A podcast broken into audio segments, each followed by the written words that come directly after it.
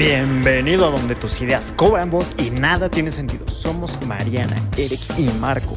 Y esto es Mente sin Censura. Mariana, reclutadora y desarrolladora de asesores financieros y gerentes comerciales, admiradora de largometrajes románticos. Eric, asesor de estrategias patrimoniales y especialista en inversiones. Le encanta cocinar bailando. Marco, coach en finanzas personales y desarrollo humano, apasionado de la velocidad. Ellos son Mente sin Censura.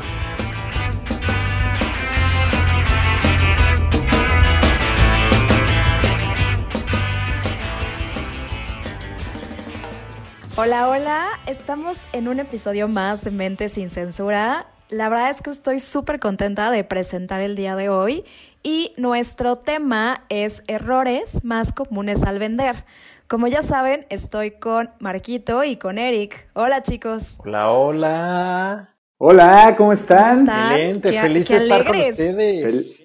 Qué alegres se ven hoy. Feliz de estar, de estar aquí de nuevo, compartiendo este tema tan, tan interesante. A ver, ¿De qué se trata? Ok, perfecto. Como les decía, son los errores más comunes al vender, que yo creo que varios tienen, pues obviamente, intriga de qué vamos a hablar el día de hoy. Pero para comenzar, primero quiero que sepamos la definición de qué es vender, ¿no?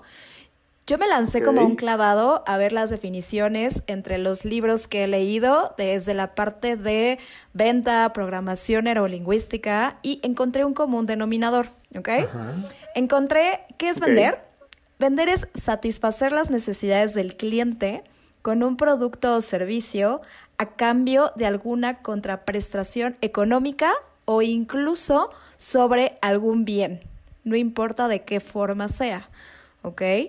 Algo muy importante que yo empecé a leer es que cada quien tiene como su propia definición. No sé si les ha pasado chicos que de pronto empiezan a leer un libro de ventas y cada autor tiene su propia descripción y cada uno lo va, sí, lo va diciendo a sus propias palabras, ¿no? De hecho, el otro día Marquito también me había comentado de otra otra definición que creo que también me gustó mucho. ¿Te acuerdas, Marquito? Sí, claro. De hecho, eso se lo escuché a Steve Zafiro en una serie de audios que se llama Listening for Success y decía, vender es ayudarle a tomar, ayudarle al cliente a tomar una decisión que va a sumar a su calidad de vida. Entonces, a final del día, vender es ayudar. Y, creo que sumando en esta misma línea, algo que me gustaría marcar es que ahorita nosotros estamos tomando como, como estas perspectivas muy positivas acerca de la venta y todo, pero también es importante tomar en cuenta cuál es la perspectiva coloquial o cuál es el entendimiento general acerca de las ventas. Porque muchas veces en la profesión de las ventas es algo que está como mal visto, ¿no? Así como, ay, es que los vendedores... mal, mal No sé si en alguna ocasión les pasó a ustedes de chiquitos, de que venía el vendedor de aspiradoras o de enciclopedias o de cualquier cosa a casa de los papás o la abuelita, y hasta había algunos que así de, se asomaba la abuelita, así por la ventana, tocaba en el timbre, se asomaba y así, no se escondía. Agáchense todos, ¿no? Y así toda la familia para atrás. Todos menos la del Yakul. Ah, sí, claro. ya sé, ya sé, ya sé. Exacto. De hecho, de hecho, justo lo que dices, Marquito, es que tenemos un mal concepto del vendedor, ¿no? Yo muchas veces entrevisto personas y les digo que la carrera o a lo que nos dedicamos es a la venta y ellos lo primero que dicen, no, es que a mí no me gustan las ventas, no, es que a mí no me gusta eso de vender.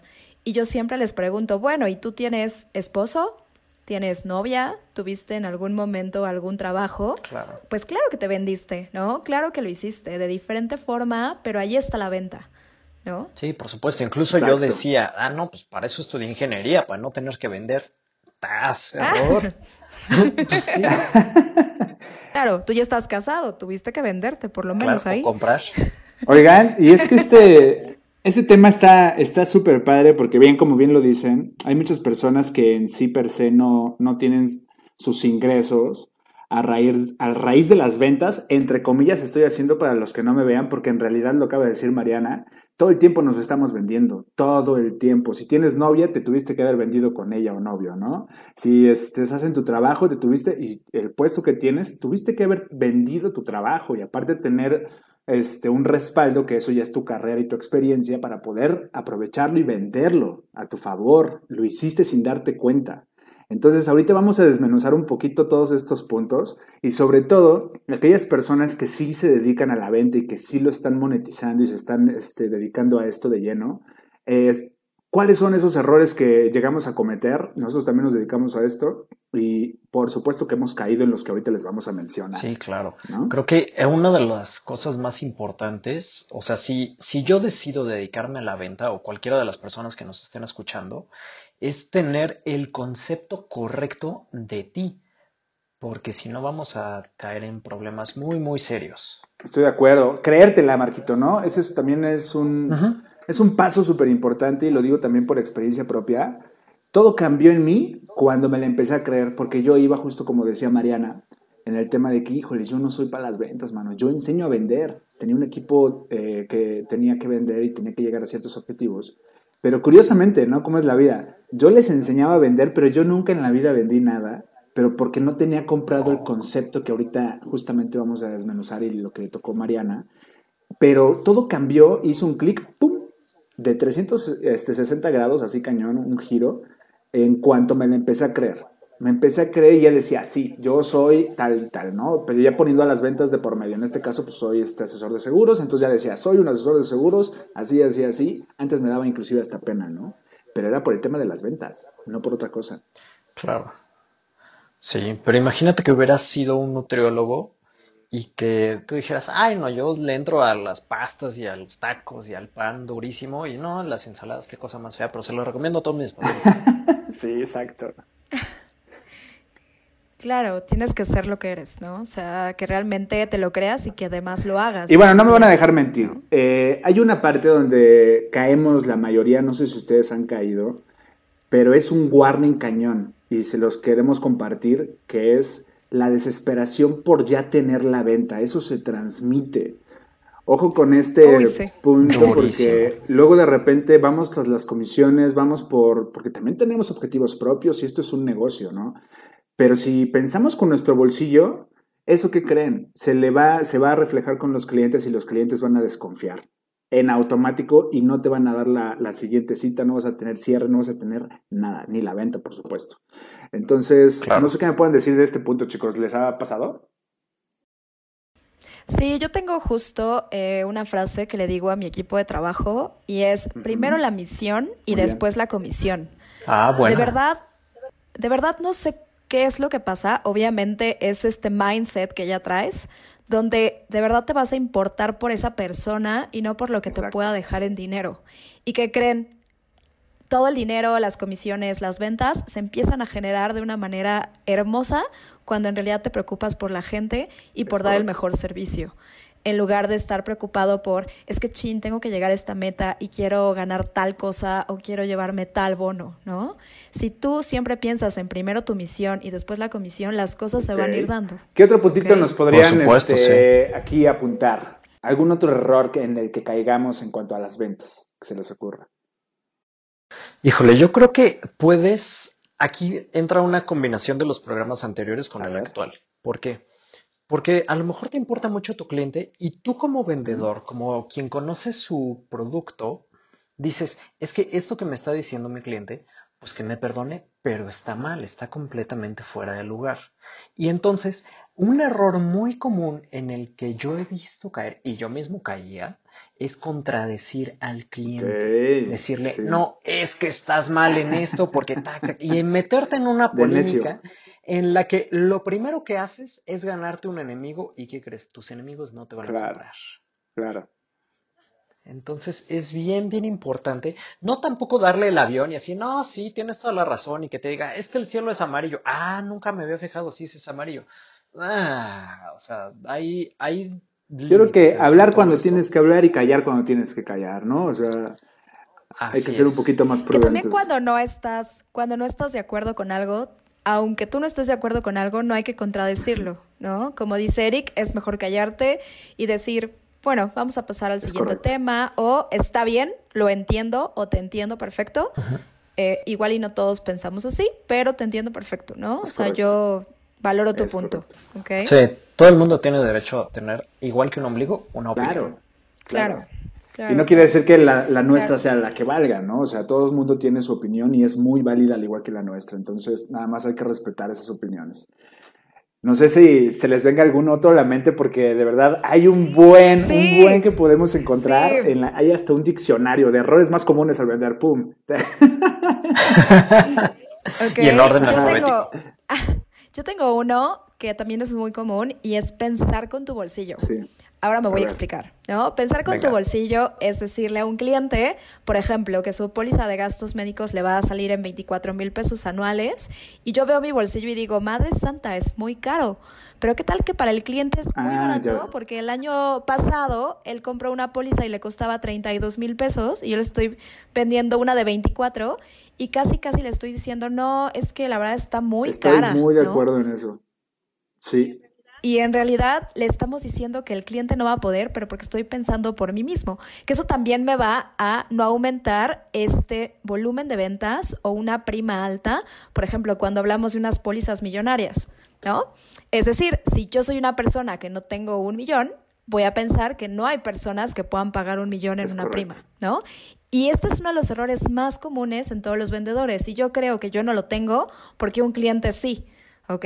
Y aquí no hay que dar por sentado nada. ¿Sabes qué? ¿no? Si el cliente puede y lo necesita, lo voy a hacer, ¿ok? Y le voy a dar la cotización perfecta, ¿no? La que él necesita. Sí, claro, es justo lo que, lo, que acabas de decir, es nada más sintetizándolo también por experiencia, porque ya saben que nosotros en estas carreras tenemos que pasar literal por todos estos errores para aprenderlos. Justamente estamos haciendo esta transmisión para que no caigan y se ahorren un buen de tiempo, ¿no? Pero en efecto, eh, tú piensas que porque tu familia tiene tal nivel económico o socioeconómico y tú estás luchando por crecer justamente ese nivel económico, piensas que todo tu alrededor y toda la gente no tiene dinero igual que tu familia, igual que tú. ¿no? Porque tú piensas así, pero en realidad no, en realidad hay mucha gente que tiene mucho dinero, que está pensando eh, en su futuro, que está pensando en, muchas cosas o en necesidades, y no estamos hablando de seguros ni mucho menos, o sea, puede ser cualquier producto.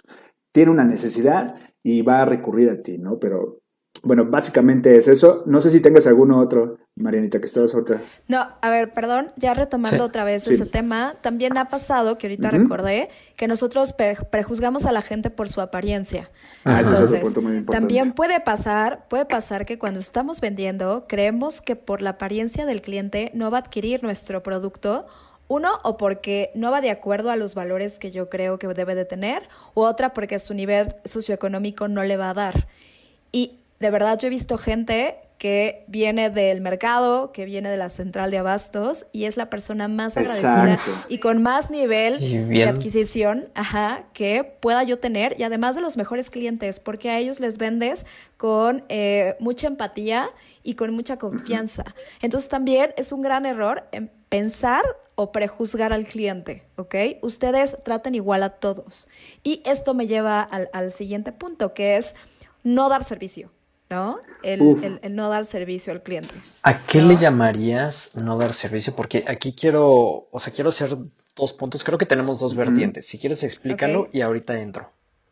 Ok, eh, aquí quisiera que les explicara a Eric, porque Eric es el que da un servicio increíble a todos sus clientes. Eh, pues mira, eh, básicamente yo lo descubrí en el camino porque acuérdate que si nos regresamos a la práctica anterior, yo no era vendedor, yo enseñaba a vender. Entonces aquí te empiezas a entrenar y lo que haces es trabajar bajo objetivos. Pero lo que esos objetivos hacen que vendas mucho en volumen y todo esto, vas a tener retribución económica, bla, bla, bla, bla. Pero, ¿qué pasa? Que hay muchos este, vendedores, vamos a decirlo así para generalizarlo, no hablar y no encasillarnos solamente en un solo sector. Hay muchos vendedores que, este, que lo que hacen es vender, vender, vender, vender, vender, destajo, destajo, destajo, por los objetivos que tienen económicos personales pero no están viendo que su negocio es a futuro, no es a corto plazo. Si tú tienes contento a un cliente desde el inicio y le das una experiencia y luego le das un servicio de venta y un servicio post-venta, ¿qué crees? Va a ser un cliente que va a ser leal a ti, va a ser fiel y luego te va a dar referidos, digo recomendados. Es muy diferente un referido a un recomendado, que eso ya sería otra plática más adentro.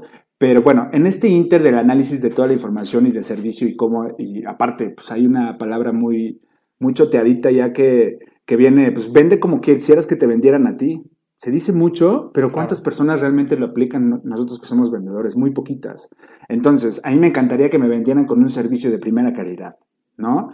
Vamos a decir una tarjeta de crédito que se llama American Express. Estos cuates cobran muchas comisiones, pero tienen un servicio de excelencia y eso es lo que vende. Y por eso es que tienen, inclusive, ¿qué creen? Las personas de alto nivel adquisitivo buscan, o de más estatus, buscan justamente ya no tanto el producto, ya lo tienen, ya tienen la compañía, ahora buscan quién me va a dar el servicio y quién me va a dar el seguimiento puntual porque yo lo voy a necesitar.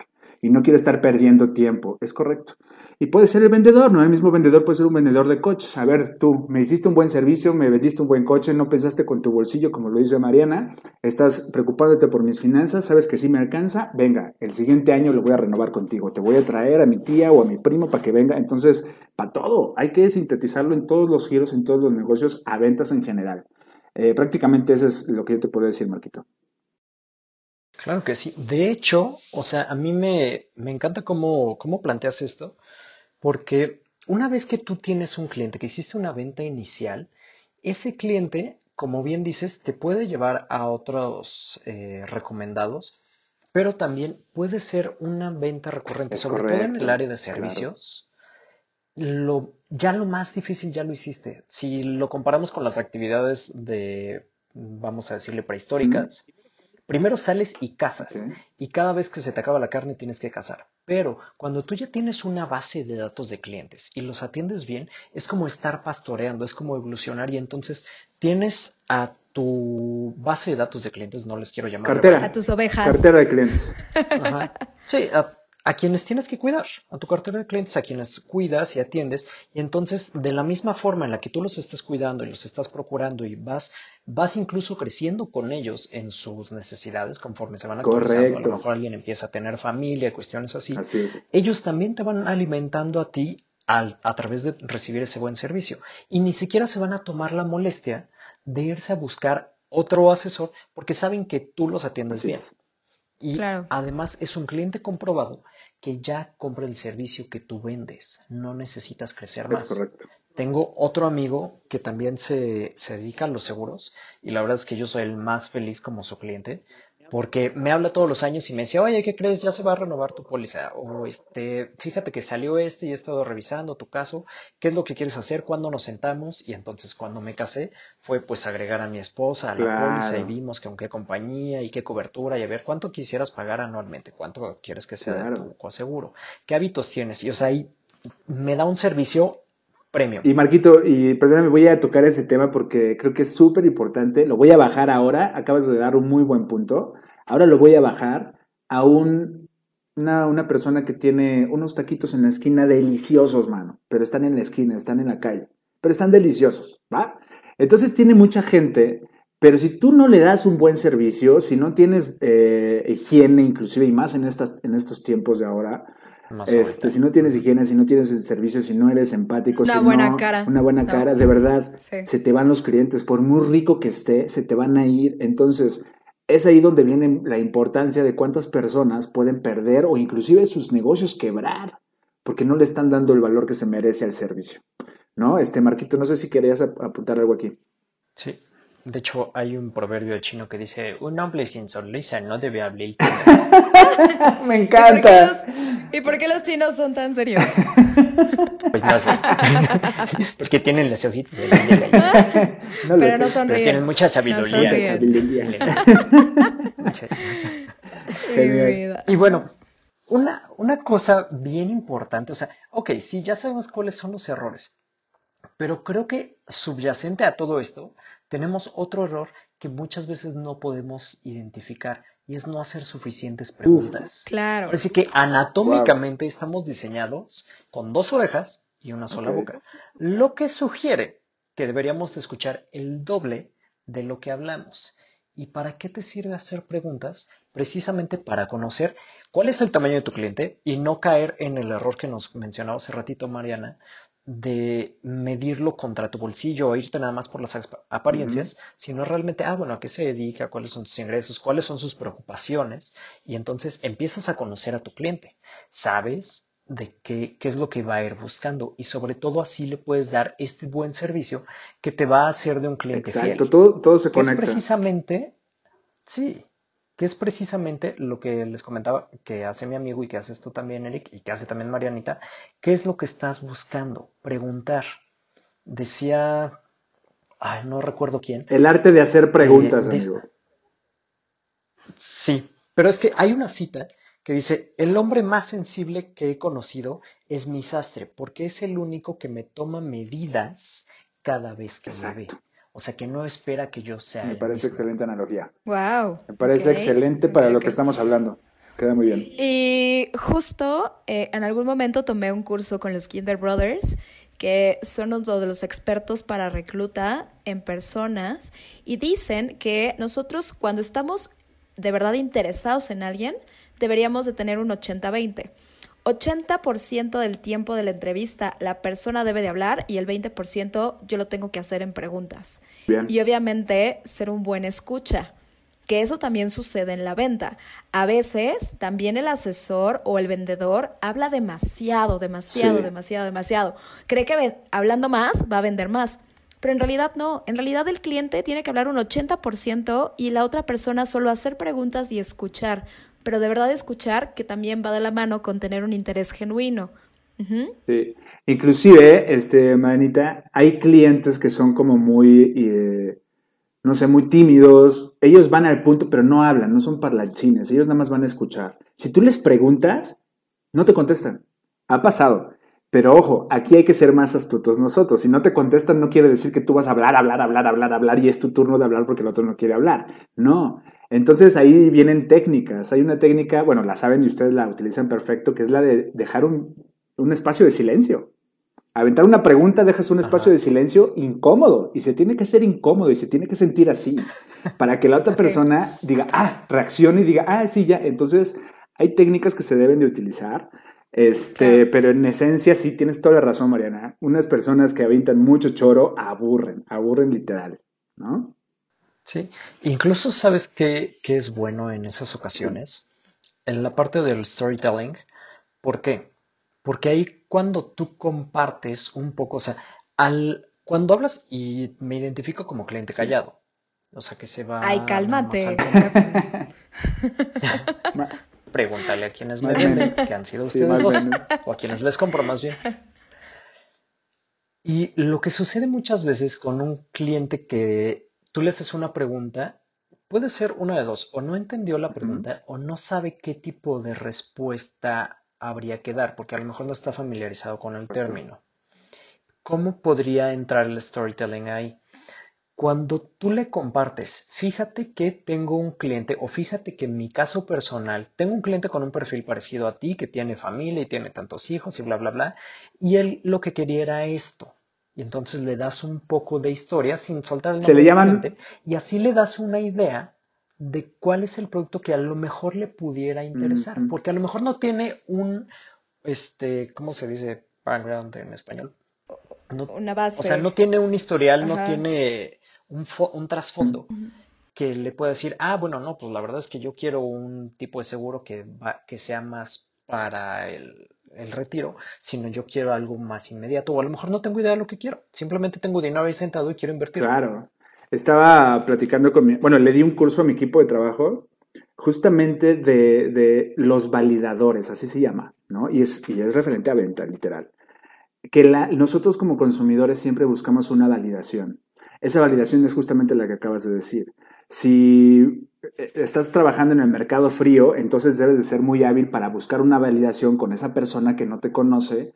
Puede ser este, lo que sea. Ya viste, te gusta el fútbol, o sea, puedes utilizar cualquier cosa para validar y que y ya sepas, tú lo identificas y digas, ah, con esto ya, ya, ya machó, ¿no? O ya, ya rompí el hielo también y ya puedo empezar a, a, platicarle un poquito más. Pero siempre van a buscar validadores. Entonces, si nos vamos a ventas, si tienes un cliente que quiere una venta muy, o es un muy buen cliente, un cliente potencial, eh, normalmente, si no confían en ti, te van a comprar algo chiquito, chiquitito, nada más para probarte, para probar, pero una vez que vean que tu servicio y todo esto que estamos hablando lo estás trabajando de manera correcta, esa es una validación para el cliente.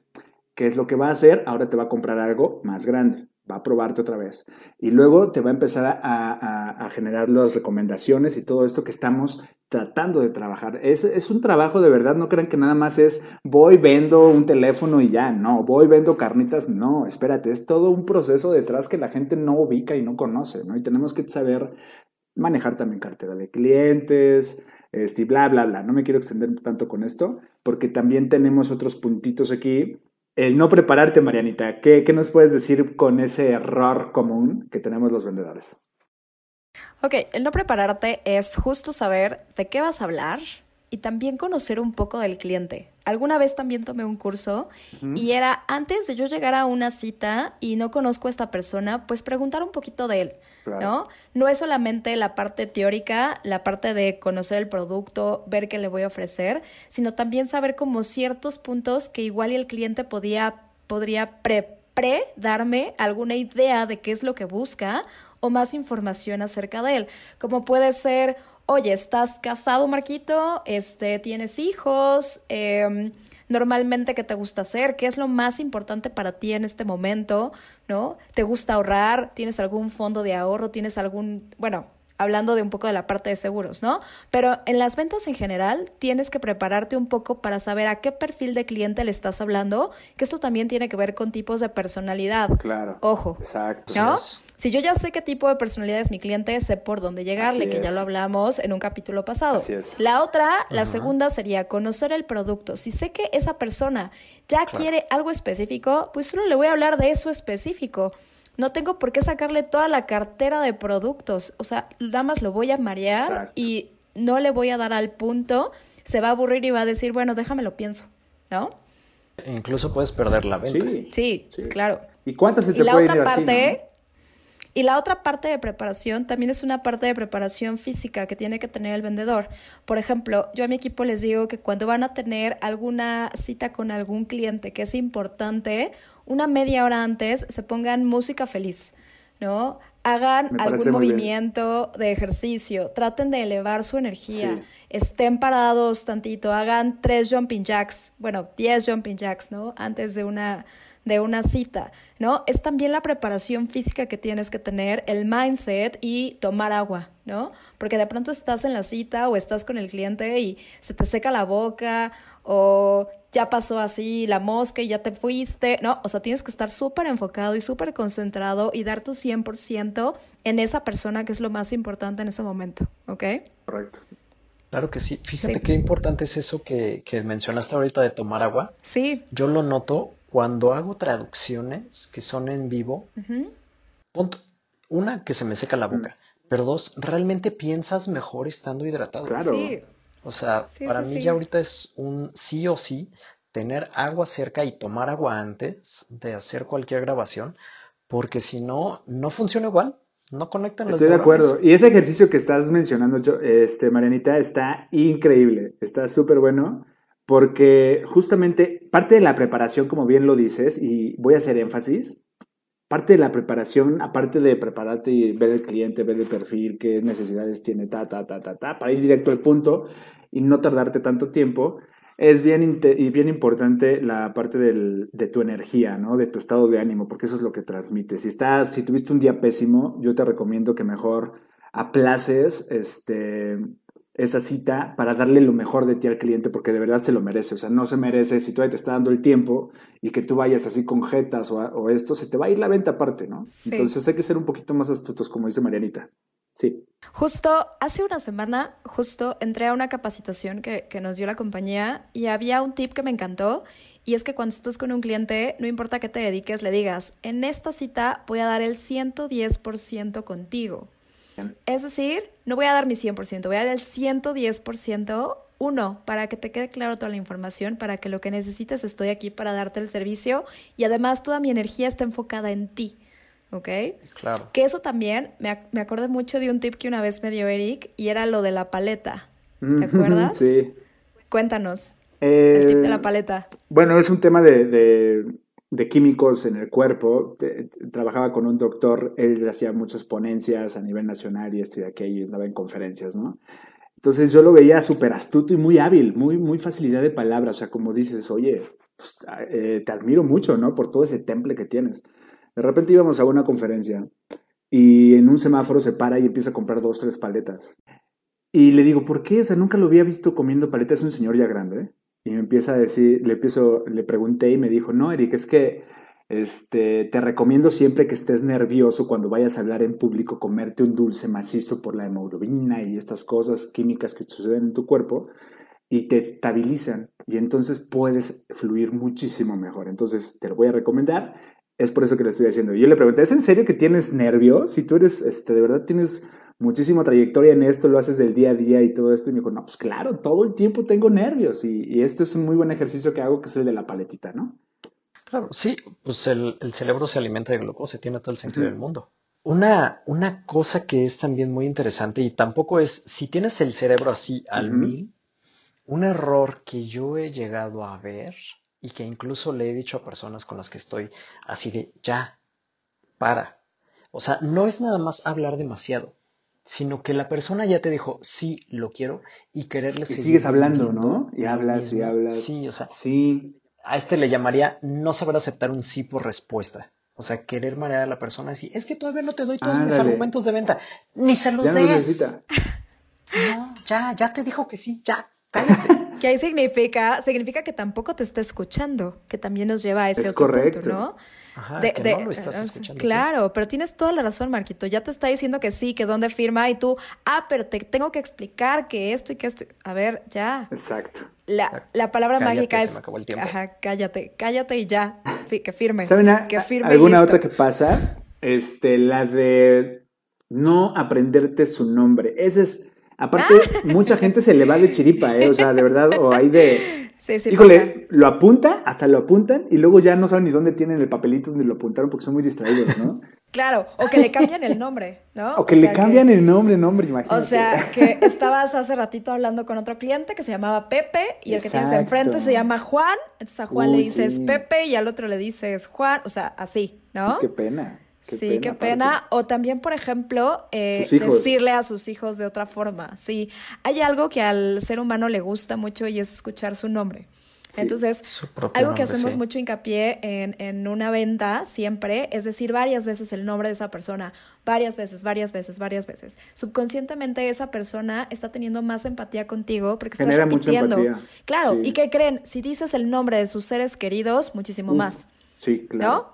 Y para Claro. una persona que es papá, la persona más importante en su vida son sus hijos. Entonces, más te vale aprenderte los nombres de sus hijos bien.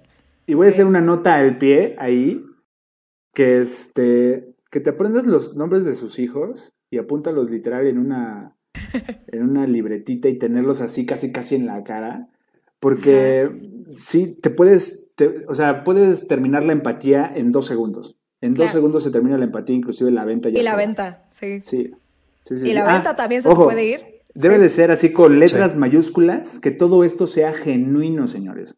Que lo hagas no nada más Por porque te lo estamos diciendo y es, ay, pues le voy a decir su nombre porque voy a aprovechar y así ellos me dijeron, esta Marianita me dijo en el podcast. No, no, no, espérense. Debe de ser genuino, háganlo de verdad porque lo sienten, pero aprovechen esta, este tipo de, de tips que les está dando Marianita para poder tener mejores ventas inclusive y más empatía con sus clientes, que todo fluya, que todo sea felicidad y que sean buenas cierres, que le ayudes a tu cliente, que él también a ti, o sea, que todo sea ganar, ganar, ¿no? Claro. Y sabes que para ser genuino es, o sea, ¿cómo lo podemos hacer? O sea, ¿cómo me puedo enterar del nombre de su eh, de sus hijos o de su perrijo? Porque hay quienes consideran al perro como si fuera Ah, su sí, hijo. sí, sí, sí. De hecho, lo mencionábamos la- en el programa pasado, o sea, de que si para la persona es muy importante su perro y te habla y te dice atropellaron a mi perro, pues entonces sabes que es Claro, importante, claro. ¿no? De jefe versus líder. Pero ¿cómo, ¿cómo te enteras de todo esto? Haciendo preguntas. Y haciendo preguntas y no nada más hacerlas así como, ay, para cumplir, ay, me dijeron que le preguntaran el nombre de su hijo, de su perro, de la mamá, de-". o sea, no. Realmente Sí, hay, sí, sí. hay un arte muy poco practicado que se llama escuchar. Sí.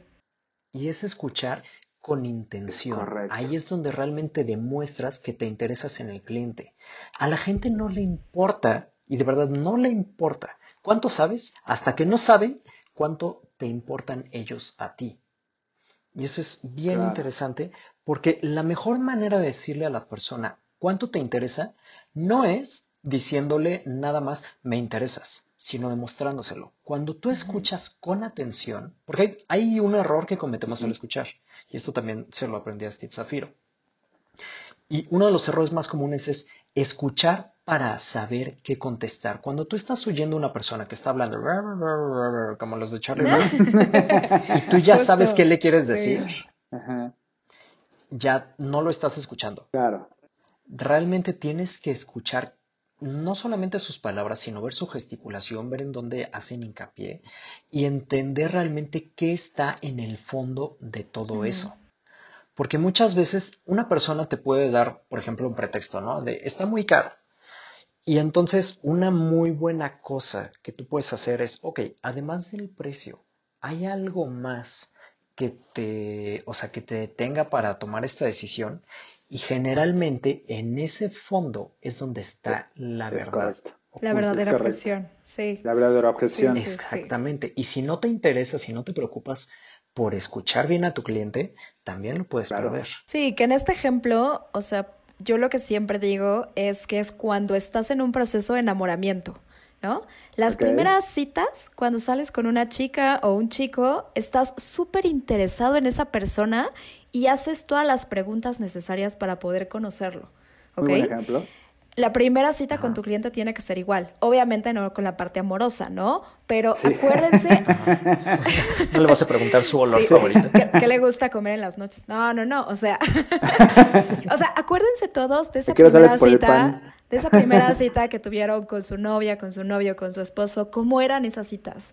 Era toda tu atención y todas las preguntas importantes y en realidad hasta te las acordabas, te las grababas y sin tener un cuadernito al lado. O sea, si tuvieran esa misma intención que en la primera cita, les prometo que sus clientes sentirían lo mismo de la otra parte. Dirían, ah, ok, a esa persona sí le intereso. ¿no? Estoy de acuerdo. Entonces, acuérdense Claro, de ya está pena le dan no claro, comprarte. Claro, aparte hiciste mucho clic, mucho clic, ¿no? Porque te sintió, que también es una parte de la vibra y bueno, muchas cosas, ¿no? Sí, tiene que ser todo un perfil. Y por, por no sé, se me ocurre también, eh, por último, el ser un vendedor, yo le digo como hostigoso, ¿no? Eh, en vez de dar un seguimiento puntual, hostigas.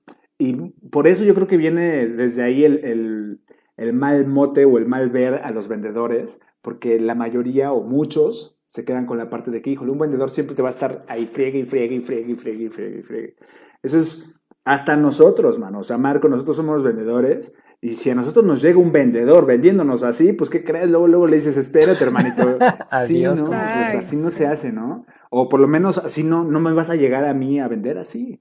E, este, porque la idea es que le des el seguimiento puntual. Si te dijo que no, también hay que entender que la gente está ocupada, que la gente tiene sus cosas. No está ahí para ti para responderte eh, en dos segundos, ¿no?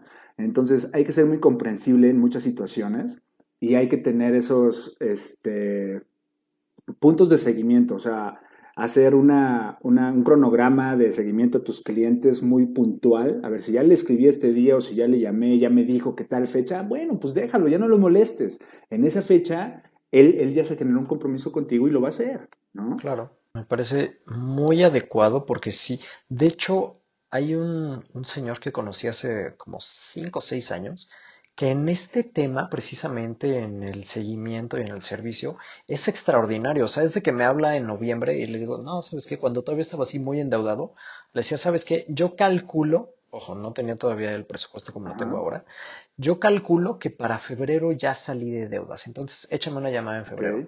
Y me hablaba en Exacto. febrero. Ese tipo de cosas son las que te digo. Es así de, wow. Que ese es un buen seguimiento. cañón esto este claro. Es un buen seguimiento. Y hasta se agradece, Marco, ¿no? Como lo acabas de decir. Sí, ¿no? Porque quizá el producto sí te interesa, el servicio te súper interesa, pero en este momento no estás tú con las posibilidades de adquirirlo, pero ya le das una fecha y, de verdad se agradece que un este, vendedor se acerque a ti en la fecha que le dijiste y diga, aquí estoy dándole seguimiento a, la plática que teníamos pendiente, ¿no? Claro, es la formalidad de la persona y que es un profesional en realidad y que no es nada más alguien que te quería vender lo que fuera en el momento.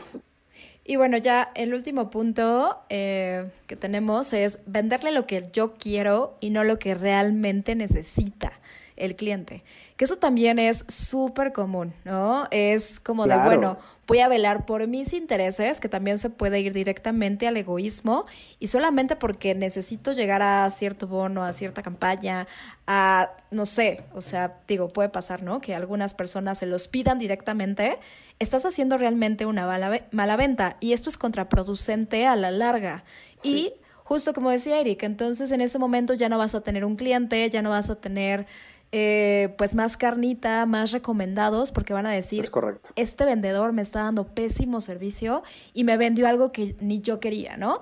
Que a muchas me sirve. veces, Claro. sí, muchas veces hemos escuchado que también esta carrera eh, pues hace una mala fama justo por estas malas prácticas. Entonces, por una persona que haga esto, nos pasa a perjudicar a todos, a todos, Es ¿no? correcto. Sí. ¿Sabes qué analogía me parece muy buena para esto? O sea, tomando, le voy a sacar un poco la vuelta a Sí. la idea, pero tomo lo que tú dices de venderle lo que yo quiero y, lo que, y no lo que realmente necesita. Yo me pongo en la analogía, imagínate que vendiera coches y que llega Marianita y me dice, no, es que sabes qué, yo quiero, a mí me encanta salir de camping y quiero un vehículo todoterreno, pero a mí, Marco, me encanta el Ferrari.